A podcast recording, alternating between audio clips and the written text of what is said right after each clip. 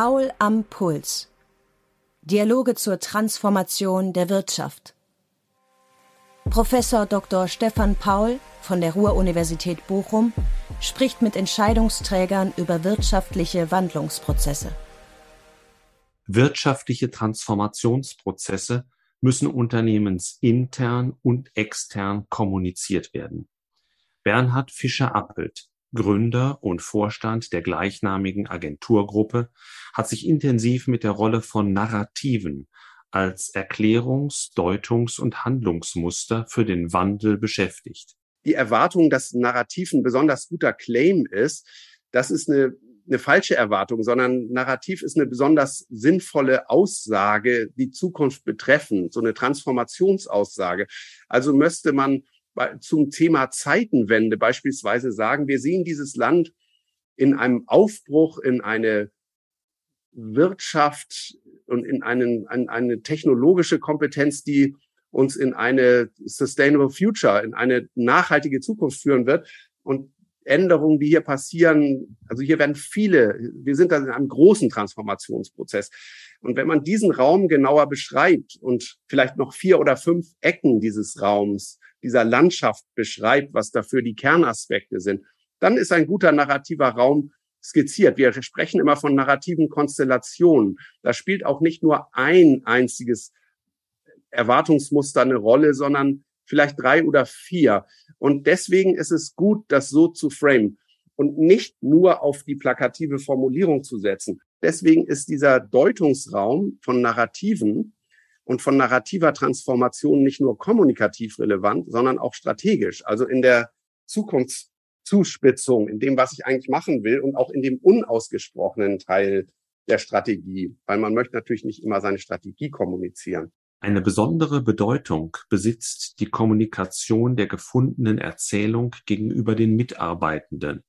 In unserer Branche gab es ein großes Motiv, das heißt Customer Centricity, Kundenzentrizität, dass man die Kunden im Mittelpunkt von allem steht. Das ist so eine Bewegung der letzten 15 Jahre vielleicht. Ich glaube, die Bewegung wird ersetzt durch People Centricity, durch, dadurch, dass man Menschen im Mittelpunkt sieht und zwar seine Strategie durchaus auf das aufbaut, was die eigenen Mitarbeitenden können.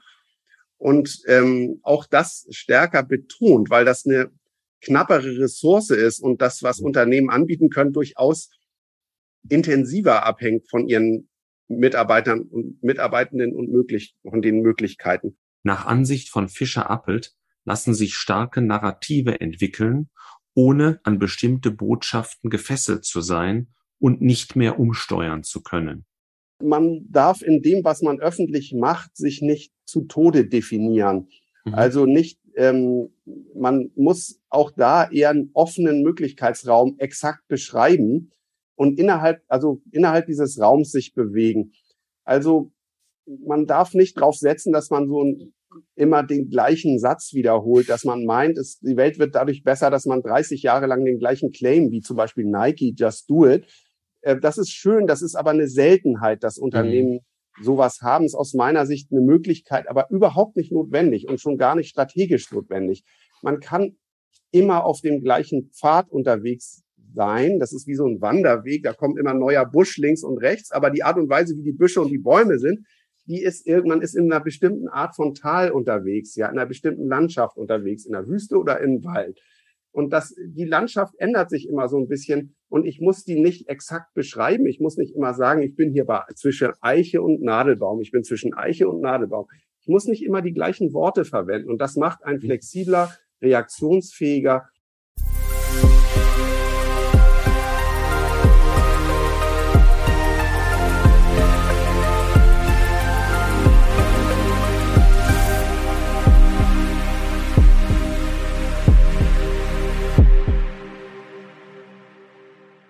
Ja, lieber Herr Fischer-Appelt, herzlich willkommen bei Paul am Puls. Im Mittelpunkt unseres Podcasts stehen ja langfristige wirtschaftliche Transformationsprozesse. Und diese müssen, damit sie gelingen, vorausgedacht und dann realisiert werden. Dabei ist Kommunikation unternehmensintern, unternehmensextern ein sehr wichtiger Treiber des Unternehmenserfolges. Und die von Ihnen geführte Kommunikationsagentur, aber auch Sie persönlich beschäftigen sich ja sehr intensiv mit dem Thema Zukunftskommunikation. Und über die möchte ich heute ganz gerne mit Ihnen sprechen. Ihr neues Buch heißt Zukunftslärm.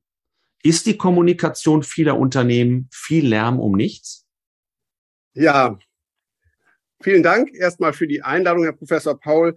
Ja, viel Lärm um nichts. Es ist auf jeden Fall viel Lärm um die Zukunft.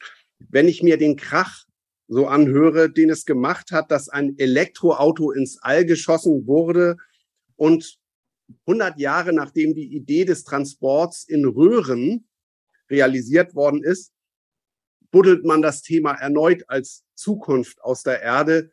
Und insofern macht die Zukunft immer so ein bisschen Lärm. Ja, aber Sie sprechen ja in Ihrem Buch auch immer im Plural von Zukünften. Warum eigentlich? Ja, da gibt es zum Beispiel Sohail Inayatullah, den UNESCO Chair in Future Studies, und die Zukunftswissenschaftler, die haben sich im Grunde darauf verständigt, den Begriff Zukünfte in der Mehrzahl zu verwenden. Das deutet an, dass sie die Zukunft als einen Möglichkeitsraum sehen und weniger als etwas Konkretes, was man sozusagen entkleiden muss und rausfinden muss, weil das dann passieren wird. Wir wissen noch nicht so genau was, sondern die Zukunft ist ein gestaltbarer Möglichkeitsraum, in dem vieles passieren kann. Deswegen ist es gut, über sie in der Mehrzahl zu sprechen. Und das ist ja auch beruhigend, dass sie noch nicht determiniert ist, sondern wir können ja noch was tun, damit sie sich so entwickelt, wie wir es ja uns wünschen. Ähm, und in der Gestaltung der Zukunft oder Zukünfte, ich bleibe vielleicht auch mal beim Singular, sind aus ihrer Sicht Narrative unerlässlich. Und das finde ich ist ein ganz spannender Begriff. Man hört ihn ja auch immer häufiger, spätestens seit äh, Robert Schiller ähm, ein äh, bahnbrechendes Buch vorgelegt hat, ist das auch im ökonomischen Kontext ein ganz wichtiger Begriff.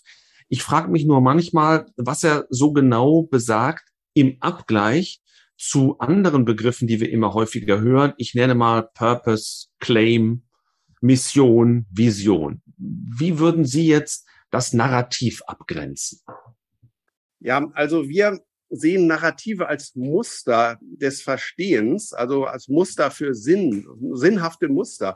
Ein Beispiel zum Beispiel ist, die Deutschen denken vermutlich, dass sie den Wiederaufbau gut beherrschen. Das haben sie nach dem Zweiten Weltkrieg hingekriegt und dann nach nach der Wende und, und jetzt auch nach der A-Flut und dann ist man plötzlich Experte des Wiederaufbaus oder der amerikanische Traum. Und äh, das ist auch ein Narrativ. Und in, im Rahmen solcher Narrative werden viele Geschichten erzählt. David gegen Goliath, klein gegen groß. Da gibt es nur ein Muster für ganz viele Geschichten. Das ist aus meiner Sicht ein Narrativ der, der Begriff hat Konjunktur und Mode und viele verstehen unterschiedliche Dinge darunter. Aber Sie erwähnten auch das Buch von Robert Schiller, der ja Nobelpreisträger ist. Der kommt so ein bisschen aus der Verhaltensökonomik, die sowieso ja eine großen, große Bedeutung erlangt hat, mittlerweile für mehrere Nobelpreise steht. Und ähm, da sind so psychologische Faktoren stark eingewoben in ökonomische Theorie. Also in die Frage, wie verhält sich ein Mensch, warum? Und da spielen so Narrative, Erwartungsmuster, Verhaltensmuster, Verständnismuster eine große Rolle aus meiner mhm. Sicht. Bei Ihnen im Buch spielt es ja auch eine große Rolle. Was meinen Sie, warum Narrative eine so große Bedeutung haben? Narrative generieren Sinn, wenn und, und können Erwartungen bestimmen, können Resonanz haben. Die unterscheiden sich natürlich von Wissen. Wissen wird ja generiert durch Beweis, durch wissenschaftliche Methoden. Und Narrative sind sozusagen so eine Art Welt, Deutung? Wie, wie interpretieren wir jetzt den Ukraine-Konflikt und welchen Sinn geben wir dem? Und da ist sozusagen die Ukraine der Anwalt der Freiheit und kämpft dagegen die, die äh, im Grunde die Wahrheit verdrehen und behaupten, sie würden den Faschismus besiegen wollen. Ähm, also das, das, da spielen Narrative, solche Erwartungsmuster im Guten wie im Bösen eine große Rolle. Und die zu entschlüsseln und die auch zu gestalten, die zu benutzen, ist, glaube ich, eine wichtige Aufgabe. Ähm, was ist denn dafür ausschlaggebend, dass ein Zukunftsnarrativ erfolgreich wird? Und vielleicht noch eine zweite Frage angehängt. Ähm, welche Narrative haben Sie, als Sie sich damit zum ersten Mal beschäftigt haben, nachhaltig beeindruckt?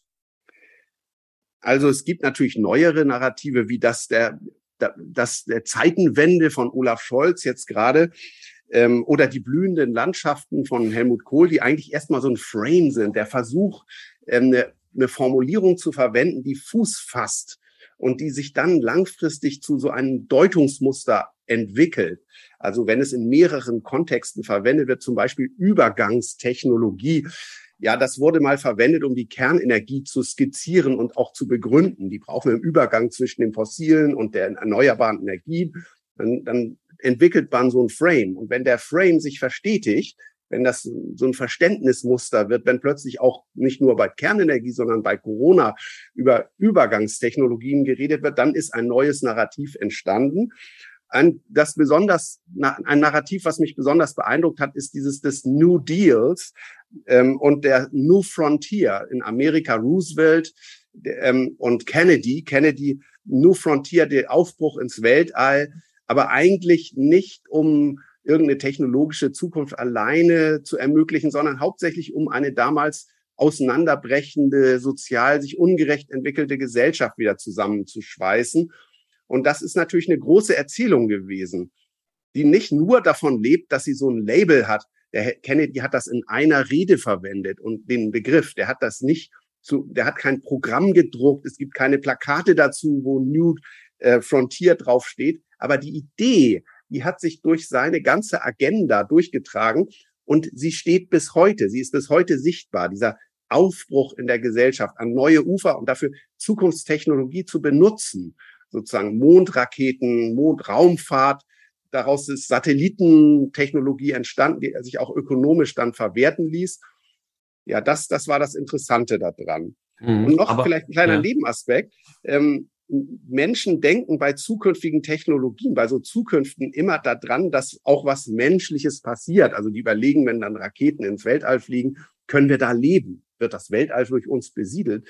Und das, was aber eigentlich passiert, ist nicht die menschliche Erwartung immer, sondern ist im Grunde die ökonomische Realität. Also Satelliten haben geschafft, ein Geschäftsmodell zu entwickeln und deswegen gibt's das bis heute. Und mhm. deswegen ist Raumfahrt bis heute ein Geschäftsmodell. Hm. Im Nachhinein können wir ja sehr gut erfolgreiche Narrative identifizieren. Wenn wir aber an die Gestaltung äh, denken, ja, was macht denn ein Narrativ erfolgreich? Kann man das planen oder ist es auch zufallsbedingt, was am Ende erfolgreich ist und sich verbreitet? Ja, wir glauben ja daran, dass eine Narrativ eine besonders gute und vielleicht auch eine besonders sexy Formulierung ist, die sich so einprägt. Und es hat natürlich was damit zu tun, dass Sprache zugespitzt wird. Ich glaube aber, dass die Erwartung, dass Narrativ ein besonders guter Claim ist, das ist eine, eine falsche Erwartung, sondern Narrativ ist eine besonders sinnvolle Aussage, die Zukunft betreffend, so eine Transformationsaussage. Also müsste man zum Thema Zeitenwende beispielsweise sagen, wir sehen dieses Land in einem Aufbruch, in eine Wirtschaft und in einen, an eine technologische Kompetenz, die uns in eine Sustainable Future, in eine nachhaltige Zukunft führen wird. Und Änderungen, die hier passieren, also hier werden viele, wir sind da in einem großen Transformationsprozess. Und wenn man diesen Raum genauer beschreibt und vielleicht noch vier oder fünf Ecken dieses Raums dieser Landschaft beschreibt, was dafür die Kernaspekte sind, dann ist ein guter narrativer Raum skizziert. Wir sprechen immer von narrativen Konstellationen. Da spielt auch nicht nur ein einziges Erwartungsmuster eine Rolle, sondern vielleicht drei oder vier. Und deswegen ist es gut, das so zu framen und nicht nur auf die plakative Formulierung zu setzen. Wenn man das klar hat, eine narrative Strategie in diesem als Deutungsraum, dann kann man sehr lange darin agieren und sehr konsequent agieren, weil jeder sich seine eigene Geschichte dazu im Grunde selbst denken kann. Und ich sage mal ein Beispiel. Das Apple-Narrativ. Apple hatte nur kurze Zeit immer so Claims wie äh, werbliche Claims, hat, macht aber seit Jahren ähm, im Grunde die gleiche Strategie ähm, und hat beispielsweise dieses Phänomen der Auspackzeremonie erfunden. Ja, und jeder kann seine eigene Auspackgeschichte zu Apple-Produkten erzählen. Aber die Geschichte selber muss nicht hart kontrolliert werden, dass sie in den gleichen Worten stattfindet, sondern im Grunde, dass sie in ihrem Kern als Auspackgeschichte Bestand hat und jeder sie selbst interpretieren kann. Das, das ist ideale Verwendung von narrativer Strategie. Ich schaffe, ich schaffe ein Muster, was was unvermeidlich ist, erzählt zu werden. Ja, die Grünen sagen, alle Politik ist Klimapolitik. das ist ein Muster, was ich als, ich das fast schon wie Dogma, ja, was was total akzeptiert ist. Was alle sagen, eigentlich stimmt das. Alle Politik ist Klimapolitik. Deswegen wollen wir jetzt die Grünen haben, dass sie Gewicht äh, in der Politik haben, dass sie die Politik wesentlich mitgestalten. So, das ist, dann haben sie, haben sie uns sozusagen an der Stelle bekommen mit ihrem Narrativ. Die letzte Möglichkeit, die Zukunft noch anders zu gestalten. Suchen wir einmal den konkreten Unternehmensbezug. Ähm, wie kommt ein Unternehmen zu seiner Erzählung, seiner Geschichte, die es in die Öffentlichkeit tragen will? In der Automo Automobilbranche ist ja Tesla entstanden als elektromobiles Unternehmen und hat, hat, dann dieses Narrativ der Elektromobilität sehr stark besetzt. Und Elon Musk steht für Zukünftigkeit ganz grundsätzlich.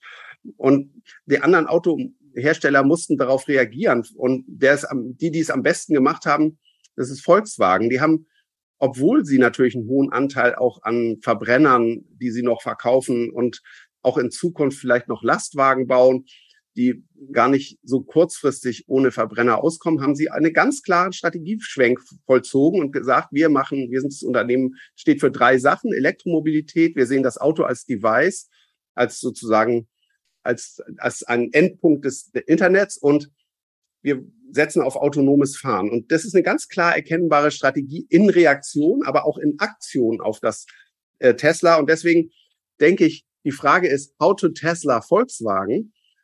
Also wie, wie wird Te Tesla versuchen, ein Volkswagen zu werden?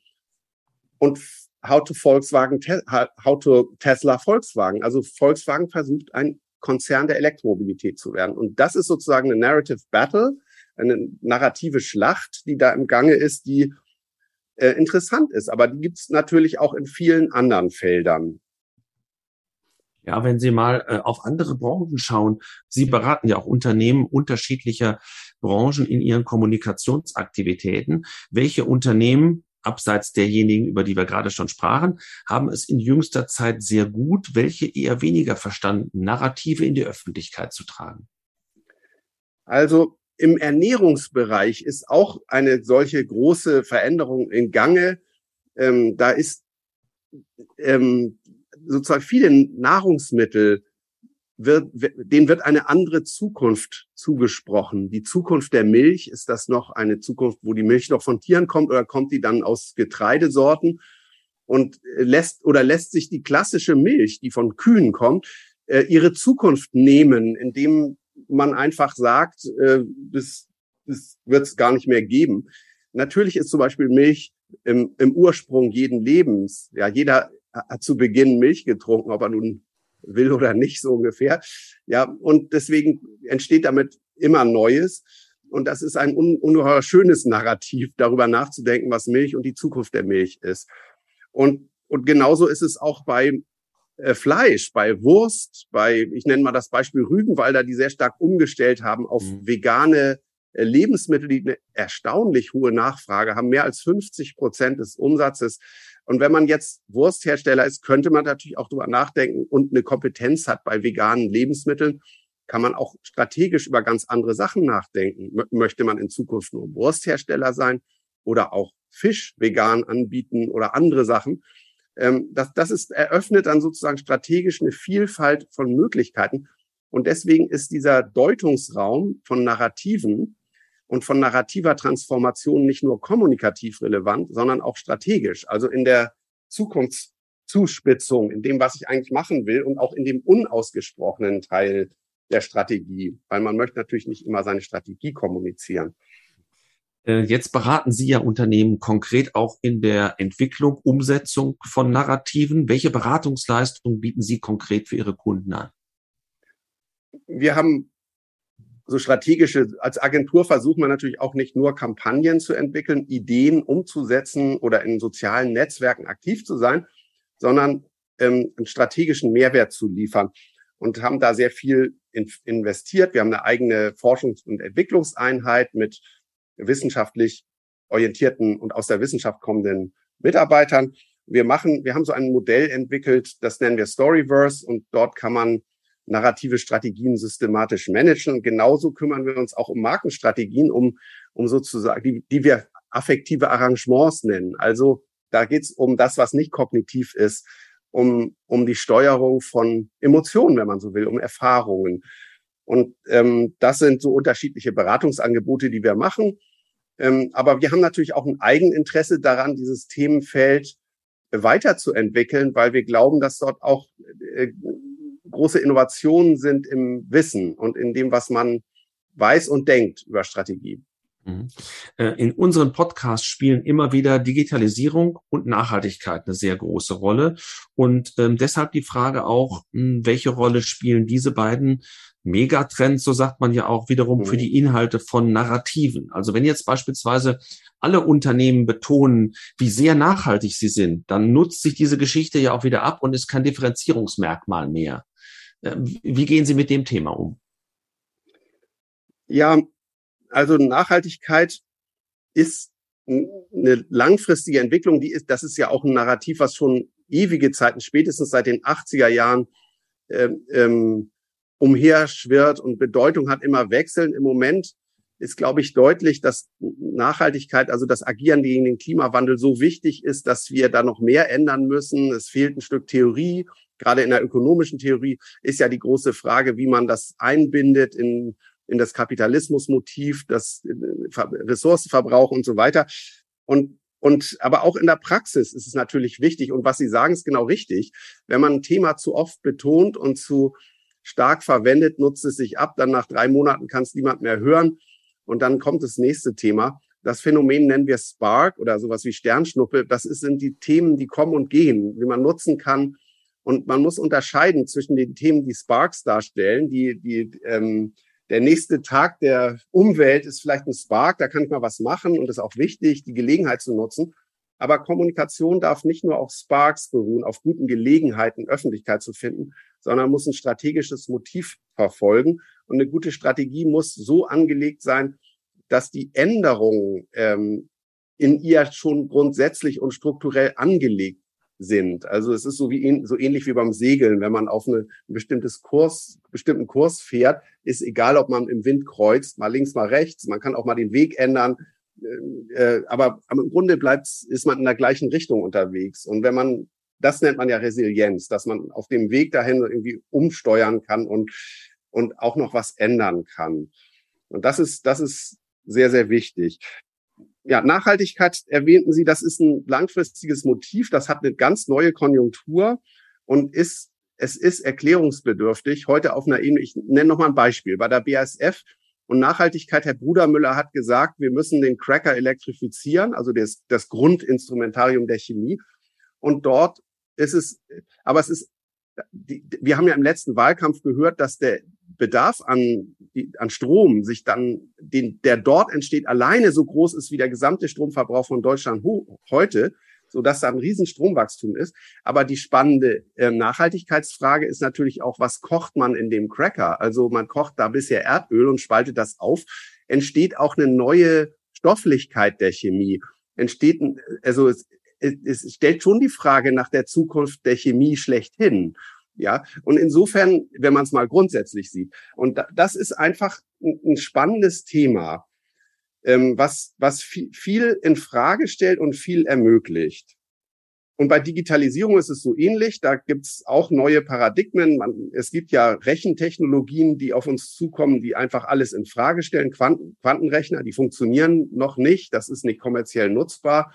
Aber wenn sie nutzbar wären, dann würde es unser Denken schlechthin in Frage stellen weil man dann äh, beispielsweise Sicherheit und Verschlüsselung dann so nicht mehr, also dann kann man selbst eine 256-Bit Verschlüsselung äh, leicht ausheben in Sekunden. Und das erfordert also Innovationen. Und so, so die Digitalisierung erfordert von uns allen stetig Innovationen und stetig innovativ zu sein. Mhm. Für, für welche Zielgruppen sind diese Deutungsmuster wichtiger? Für die eigenen Mitarbeitenden einer Unternehmung oder für die Öffentlichkeit oder für beide? In unserer Branche gab es ein großes Motiv, das heißt Customer Centricity, Kundenzentrizität, dass man die Kunden im Mittelpunkt von allem steht. Das ist so eine Bewegung der letzten 15 Jahre vielleicht. Ich glaube, die Bewegung wird ersetzt durch People-Centricity, durch, dadurch, dass man Menschen im Mittelpunkt sieht und zwar seine Strategie durchaus auf das aufbaut, was die eigenen Mitarbeitenden können. Und ähm, auch das stärker betont, weil das eine knappere Ressource ist und das, was Unternehmen anbieten können, durchaus intensiver abhängt von ihren Mitarbeitern und Mitarbeitenden und möglich, von den Möglichkeiten. Also das gesagt, glaube ich, dass die Mitarbeitenden besonders wichtig sind für Identität. Wenn wir jetzt über Kommunikation reden, ist es manchmal einfacher, über die öffentliche Bande auch mit den Mitarbeitern zu reden. Also Dass wenn die Mitarbeiter zurückkommt, so. Genau, mhm, dann, ja. wenn man draußen äh, Stolz erfährt oder wenn man Kommunikation macht, die einen Stolz macht und auch die Mut zur Veränderung macht, dann bewegt das manchmal mehr, als wenn man Menschen argumentativ überzeugen will. Mhm. Ähm, Zukunftsnarrative sollten ja einerseits plausibel sein, sie werden sonst unglaubwürdig, andererseits aber auch kühn, sonst sind sie ja zu ambitionslos, was jetzt die Transformation angeht. Wie kann man diese Gratwanderung bewältigen? indem man lernt, strukturiert mit Fiktion umzugehen. Das ist ja ein feindlicher Begriff, äh, sowohl für Wissenschaftler eigentlich als auch für Unternehmer für Manager, die, also ein Banken, ein verantwortlicher CEO einer Bank kann nicht ganz gut über Fiktion sprechen. Also Vision vielleicht höchstens. Vision höchstens, aber es ist einfach was anderes, ein Ziel zu haben. Ziel muss ja konkret sein, muss machbar sein und eine, Fiktion oder in diesem visionären Raum geht's genau und bei, im zukünftigen Raum geht's ja genau um das Unmachbare, um das Nichtmögliche. Denn die Zukunft lebt ja davon, dass sie unmöglich ist, bislang unmöglich. Und wir können, wissen ja alle, dass wir gut Fragen lösen können, die unmöglich sind. Ja, das Fliegen war, bevor es dann ging, war es völlig unmöglich. Irgendwann hat jemand äh, erfunden, dass der Vortrieb wichtiger ist als der Auftrieb. Und dann hat man noch eine Maschine für einen Vortrieb gebraucht. Und dann hat, hat, gab es so ein sowas im Denken, das hat dann Klick gemacht und dann konnten die Menschen fliegen. Und das heißt, wir können, wir haben Wege, Unmögliches möglich zu machen. Aber dann müssen wir uns erstmal was Unmögliches vornehmen. Und das hat was, also mit dieser Fiktion des Unmöglichen zu arbeiten, ist was anderes, ist aber wichtig auch für Manager. Also dem Tesla-Chef, den traut man, obwohl der ja ein bisschen verrückt ist und im Moment auch negativer gesehen wird nach Twitter, ist, äh, dem traut man jedenfalls Unmögliches zu, weil er permanent in dieser spekulativen Sphäre auch unterwegs ist. Und ein bisschen im Raum des Spekulativen darf man gerne unterwegs sein. Das ist eine andere Sphäre als die des Wissens. Das ist nicht wissensfeindlich und das ist auch nicht, ähm, das entfernt sich nicht von bewiesenen Realitäten. Es arbeitet mit bewiesenen Realitäten. Aber lassen sich denn die, Ihre Klienten, mit denen Sie zu tun haben, das Management auch großer Unternehmen, auf eine solche fiktionale Betrachtung ein? Bedingt ja. Also es ist, bleibt immer eine schwierige Auseinandersetzung. Aber eigentlich, wer wirklich äh, kommunikativ kompetent werden will oder vor allem auch strategisch fundiert werden will, muss ja in diese Sphäre gehen.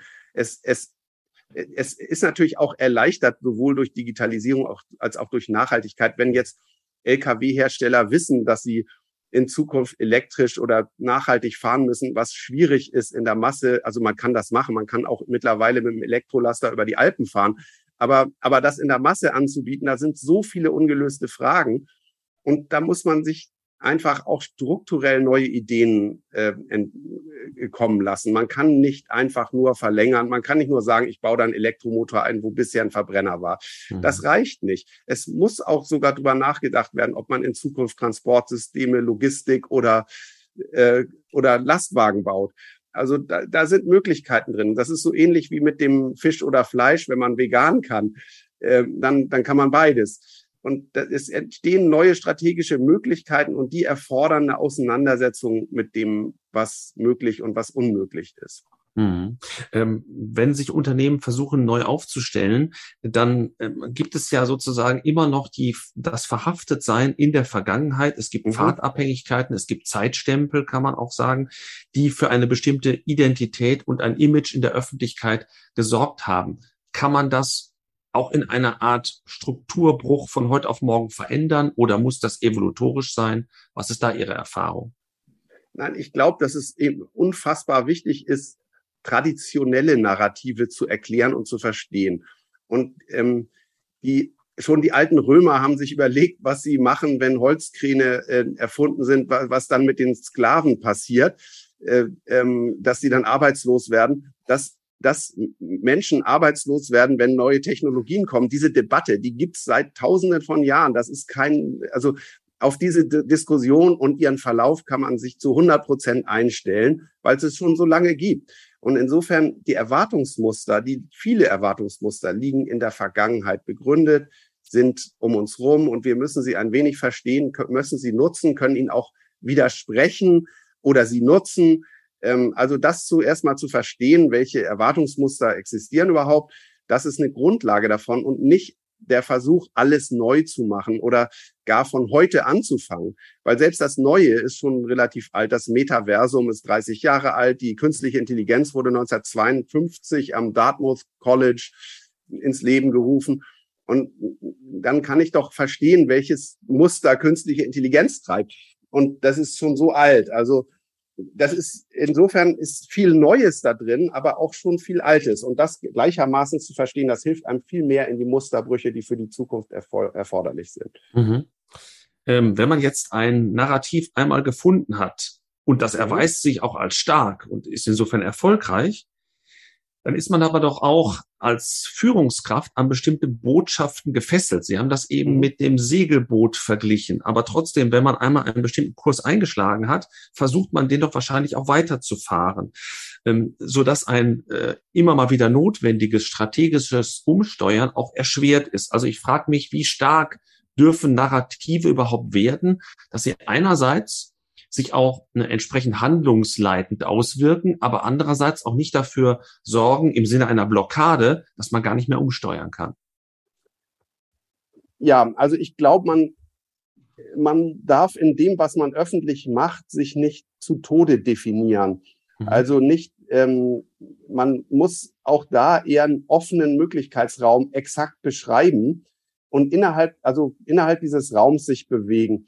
Also man darf nicht drauf setzen, dass man so ein, immer den gleichen Satz wiederholt, dass man meint, es, die Welt wird dadurch besser, dass man 30 Jahre lang den gleichen Claim, wie zum Beispiel Nike, just do it. Äh, das ist schön, das ist aber eine Seltenheit, dass Unternehmen mhm. sowas haben. Ist aus meiner Sicht eine Möglichkeit, aber überhaupt nicht notwendig und schon gar nicht strategisch notwendig. Man kann immer auf dem gleichen Pfad unterwegs sein. Das ist wie so ein Wanderweg. Da kommt immer neuer Busch links und rechts. Aber die Art und Weise, wie die Büsche und die Bäume sind, die ist irgendwann ist in einer bestimmten Art von Tal unterwegs, ja, in einer bestimmten Landschaft unterwegs, in der Wüste oder im Wald. Und das, die Landschaft ändert sich immer so ein bisschen und ich muss die nicht exakt beschreiben. Ich muss nicht immer sagen, ich bin hier bei, zwischen Eiche und Nadelbaum. Ich bin zwischen Eiche und Nadelbaum. Ich muss nicht immer die gleichen Worte verwenden und das macht ein flexibler, reaktionsfähiger und deswegen Narrativ muss nicht unbedingt die, die, most sexy Formulierung sein, die es gibt, sondern die kann, die kann argumentativ stimmen und man, man muss sein gutes Narrativ auch nicht stetig wiederholen. Also Olaf Scholz hat, glaube ich, bisher einmal von Zeitenwende gesprochen und ich bin mir relativ sicher, dass er in, bei der nächsten Wahl relativ stark auf diesen Begriff auch zurückgeführt wird, weil er sich verselbstständigt. Aber vielleicht würde er selber gar nicht so gut tun daran, mhm. wenn er den sozusagen in jeder Rede predigt oder so. Er könnte mal wieder was dazu sagen, was das eigentlich bedeutet. Das wäre schon interessant, weil es nicht so gut ausgedeutet ist. Aber es ist auch nicht gut, dass, also wie gesagt, Kennedy hat auch nur einmal New Frontier so richtig erwähnt in einer bedeutsamen Rede. Aber es hat einfach, kann man sagen, gezündet. Es hat Und gezündet. Es hat gezündet. Ähm, wie, wie kann man überhaupt den Erfolg von Narrativen messen? Äh, kann man sich, wir kommen ja aus der BWL, kann man sich auch ein Controlling von Narrativen feststellen? Ja, also man kann den, man kann im Prinzip ja Einstellungen messen und äh, dann äh, auch feststellen, wie stark sich Einstellungen unter bestimmten Bedingungen verändern. Insofern ist es messbar und es gibt dafür gute Methoden, dass man, das ist ja eigentlich der, der, Charme da dran ist, zu gucken, was genau löst Veränderungen aus im Verhalten oder in der Einstellung von Verbrauchern, von Menschen. Das ist das Wichtige. Und das kann man messen. Es ist nicht ganz einfach und es ist nicht ganz eins zu eins möglich, aber es gibt dafür gute Verfahren. Mhm. Ähm, jetzt haben Sie vorhin mal den Begriff der Resilienz verwendet. Ähm, da wollte ich noch mal drauf eingehen. Ähm, es gibt ja immer mehr Krisen in immer kürzeren Zeitabständen. Zumindest haben wir den Eindruck, dass das so ist. Und wie gelingt es Unternehmen, widerstandsfähiger zu werden? Welche Rolle können Narrative bei der Suche nach Widerstandsfähigkeit spielen? Wir haben seit der Wirtschaftskrise 2007 äh, 2008, da haben wir eine Boomphase hinter uns, die uns äh, weggeführt hat davon, von der Wahrnehmung, auch, dass auch Dystopien eine große Rolle spielen. Taktisch, äh, faktisch sind Dystopien wie der Krieg, die Pandemie natürlich was, was uns, was die Menschheit schon lange begleitet hat, immer wieder vorkommen. Ob die jetzt gehäuft da sind oder nicht gehäuft, das will ich gar nicht sagen. Auf jeden Fall gibt es wesentliche Dystopien. Den Klimawandel, der Krieg und die und Verlust, der mögliche Verlust von Freiheit, aber auch Gesundheit. Und diese Dystopien sind eine große Kraftquelle für Veränderungen. Also in solchen Lagen entsteht eine hohe Bereitschaft, etwas äh, Neues zu machen, was, wo ich jetzt nicht sagen wollte, das ist sogar gut, dass es so solche Lagen gibt. Ja, aber das ist auf keinen Fall so. Aber man kann Dystopien als Kraftquelle nutzen. Deswegen ist in, einer, in, einem guten strategischen Modell spielt der Untergang der mögliche eine große Rolle, also das Scheitern. Das ist auf jeden Fall ein Aspekt, den man nicht auslassen darf. Und ähm, weil man, weil man, das sieht man auch am Beispiel Tesla und Volkswagen, gegen Konkurrenz, mit Gegnerschaft, ja, um das Schlimme zu verhindern, äh, entsteht da entsteht manchmal mehr Energie als um das Gute zu erreichen. Und ähm, beides muss geplant sein, beides muss überlegt sein. Mhm. Ähm, wenn ein Unternehmen aber in einer tiefen Krise steckt, nehme ich mal an, dass mhm. die Art und Weise der Kommunikation auch eine andere sein muss, als wenn man gerade besonders erfolgreich ist. Äh, bereiten Sie auch ähm, Unternehmen auf Krisen vor? Haben Sie sowas wie eine Krisenkommunikation für alle Fälle in der Tasche? Ja, wir haben uns schon mit vielen äh, kommunikativen Krisen, Medienkrisen auseinandergesetzt. Und das ist eine, das ist ja sozusagen, wenn man so will, das eine Krönung des, des Handwerks.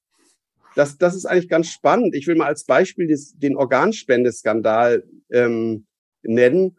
Und in dem Organspendeskandal, das gibt's natürlich viele Aspekte, das können wir jetzt hier nicht im Detail ausbreiten, aber da ist auch voller Erwartungsmuster das Muster, dass Ärzte angeblich auf äh, möglicherweise die Reihenfolge auf der Liste manipulieren aus ökonomischen Gründen oder auch aus Statusgründen oder warum auch immer.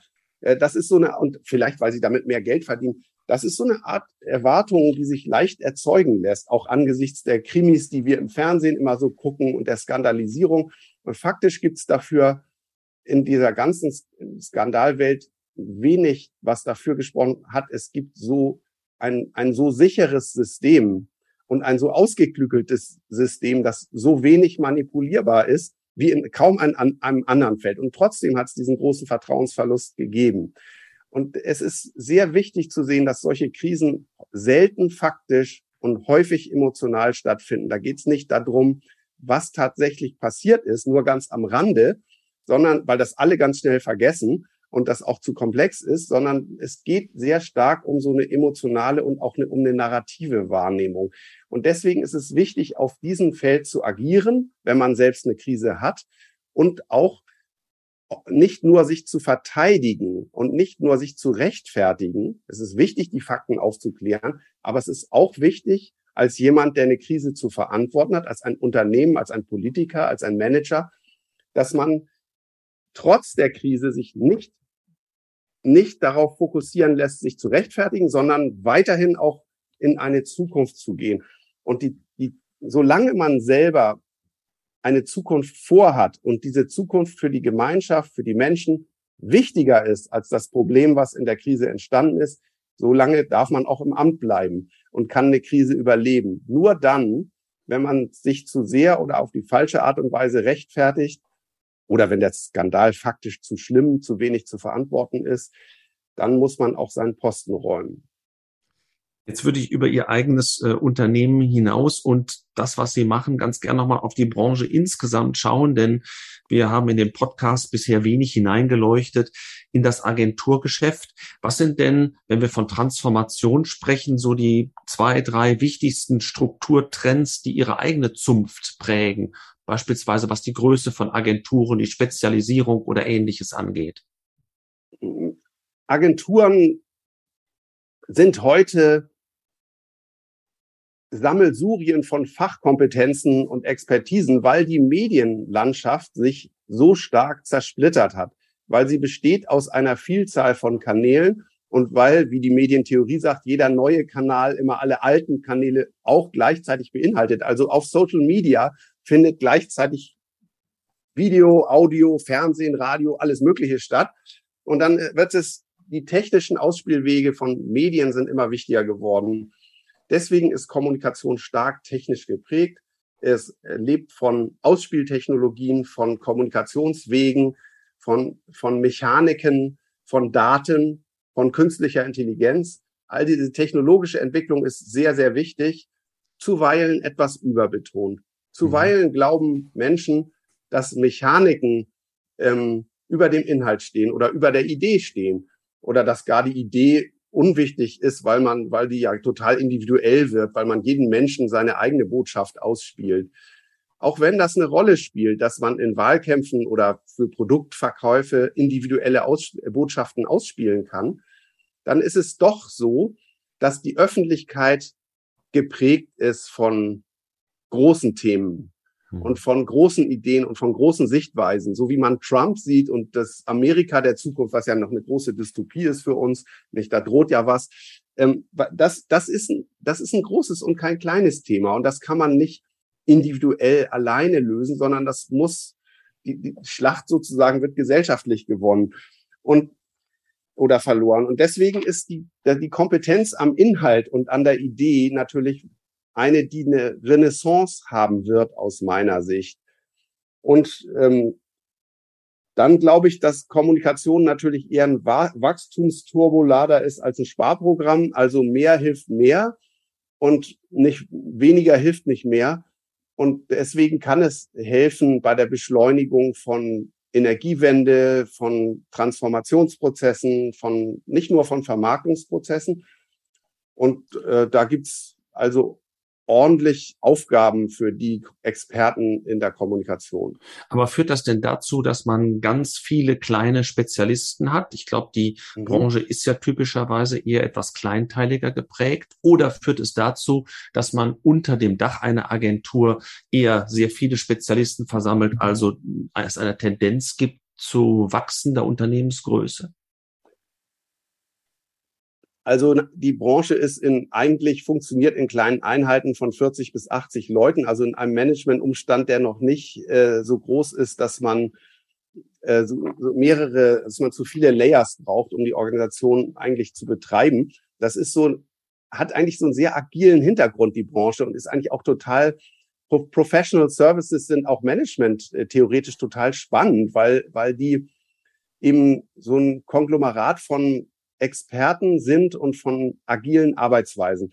Mhm. Und das ist aber schwer in größeren Zusammenhängen zu organisieren. Das ist eine besondere Herausforderung. Größe, Größe wird aber abgefragt und ist auch notwendig, weil man mhm. international kommunizieren will, weil man mit Gewicht kommunizieren will und weil, weil das unvermeidlich ist, dass man, das ist und bleibt ein People's Business. Das ist zwar rationalisierbar durch Technologien und äh, auch teilweise ergänzbar und ersetzbar, bleibt aber ein People's Business.